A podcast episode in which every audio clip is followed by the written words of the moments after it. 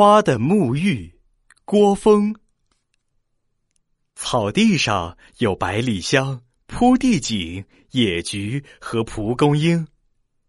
有一天，下雨了，小雨点儿敲打着野外的树木，在繁密的树叶上敲出声音来了，好像我们学校里的摇铃一样，叮当，叮当。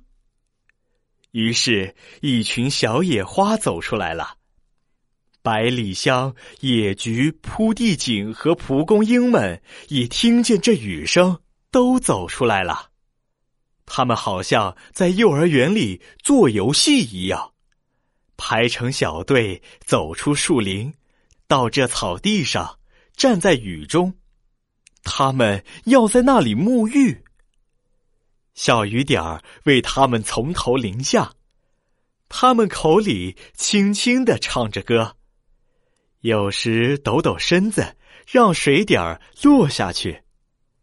小雨点儿为他们从头淋下，他们口里轻声的唱着歌，他们摇摆着身子，用绿色的浴巾洗擦自己的头发和身体。